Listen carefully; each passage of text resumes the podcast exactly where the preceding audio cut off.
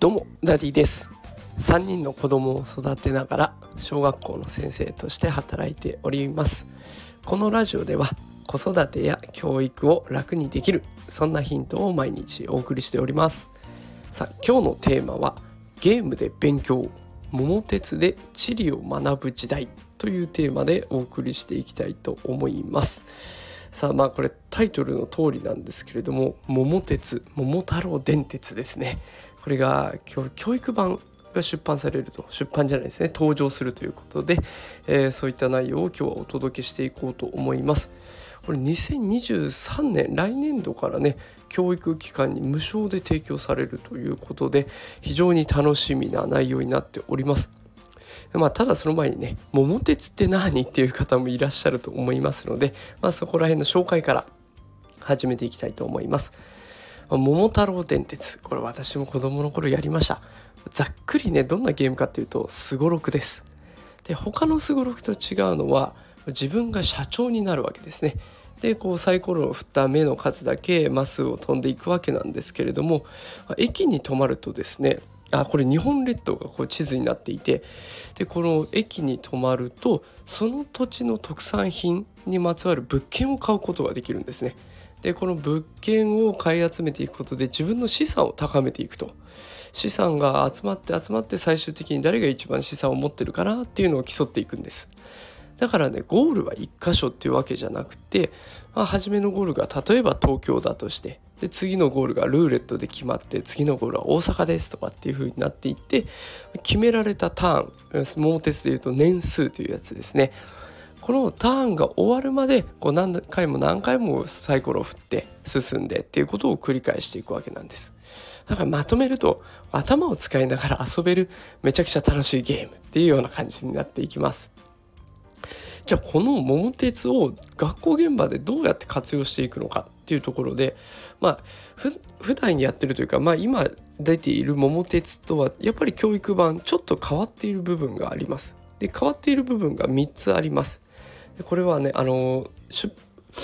ネット記事の方に詳しく載っていた部分を、えー、引用させていただきたいと思います。もし詳しくね知りたいという方この放送の概要欄に私のノートのリンクが貼ってありますのでそちらから読めるようになってます。もし興味あればね是非そちらから読んでみてください。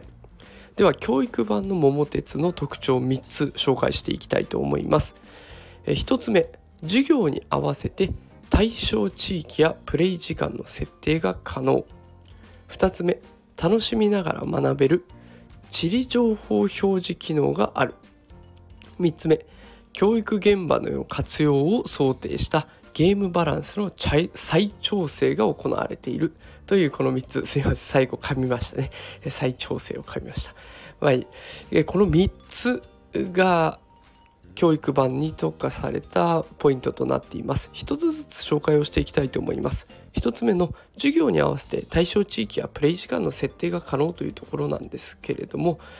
えー、本来だったら日本全国回ることができるんですけれどもそれ以外に授業のカリキュラムに合わせて九州から北海道まで7つの地域沖縄を含めてですね九州沖縄から北海道まで7つの地域が選択可能となっております。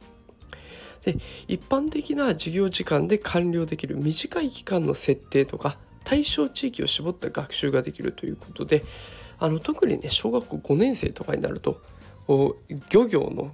授業だったり農業の授業だったり工業の授業だったりということでかなりピンポイントな地域でのその地域に合った授業を行っていくということがあるんですね。だからその時に日本全国やられちゃうとやっぱここの地域の勉強したのにそれが生かされないっていう風になっちゃうからそれを地域別に絞ることができるっていうこれがすごくありがたいなというところですね。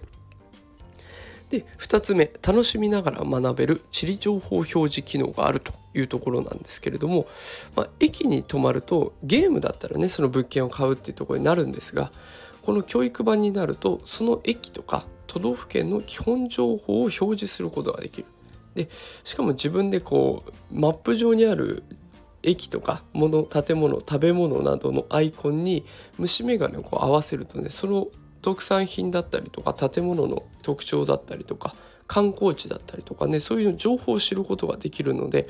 よく4年生の社会の授業でねあの日本全国を調べてみようとかじゃああなたは北海道のこと調べよう僕は大阪だとかあるんですけどその時にねそのゲームで調べることもできるということでこれも有効活用できそうです。で3つ目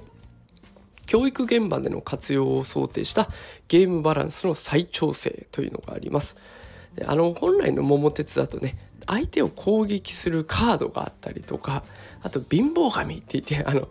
自分が社長なわけですからそれを足を引っ張るようなキャラクター設定とかもあるんですけれどもそういったこのなんだろう相手との勝負っていうところに特化した部分を削っていくだからそのゲームっていうよりもまあ楽しみながら勉強していくっていうようなそういったサービスになっているっていうのがこの教育版の特徴になっていきます。だからやっぱりね小学校の4年生から5年生にかけての社会科との相性はすごくいいものになってます。でこうやって見てみるの、ね、見るとこれまではゲームなんてってバカにされる下に見られる文化が続いてきたんですけれども今は違います。ゲームを楽しむことでいつの間にか勉強していたんだっていうことが分かるような時代になってきています。でここからいくつかねあの事例も交えて紹介するんですけど全部ノートのリンクに詳しい内容載って載せていますのでもし興味あったらお読みください。あのマイクラとかフォートナイトとか、えー、そういったものが学習現場で学習するために必要とされているっていう現状が生まれてきています。マイクラだとねあの自閉症の子にも効果的だっていうデータが出てきていたりとかフォートナイトで英会話の勉強をする塾も出てきていたりとかねあのこれ本当にいろんな活用の幅が広がってきているんです。で実際テレビゲーム SNS 子どもの IQ を高めるのはどれだっていう実験が行われてそれはゲームだっていう証明が出されているんですね。こういった実験結果も出てきているのでまあいよいよねゲームをバカにするっていうことがなかなかできなくなってくる。だ親御さんもゲームイコール否定ではなくゲームでどうしていくかゲームをうまく使ってどうさせていくかっていうことを考える時代がやってきそうです。ね、あのお子さんゲーム好きだと思いますのでゲームとどう付き合っていくかっていうのを一緒に考えていくのはいいんじゃないかなと思って今日はこんな話をさせていただきました。さあということで今日はゲーム「桃鉄」を題材にして勉強とのつながりを紹介させていただきました。えー、もし気に入ったらねいいねとかコメントたくさんいただけると嬉しいです。もう感想でもえー、単純に質問でも何でも大丈夫です、えー、コメントいただけると励みになりますので、これからも頑張ります、えー、よろしくお願いいたします。それでは今日最後まで聞いていただきありがとうございました。また明日も配信しますので、明日もよかったら聞いてみてください。それではまた明日会いましょう。さよなら。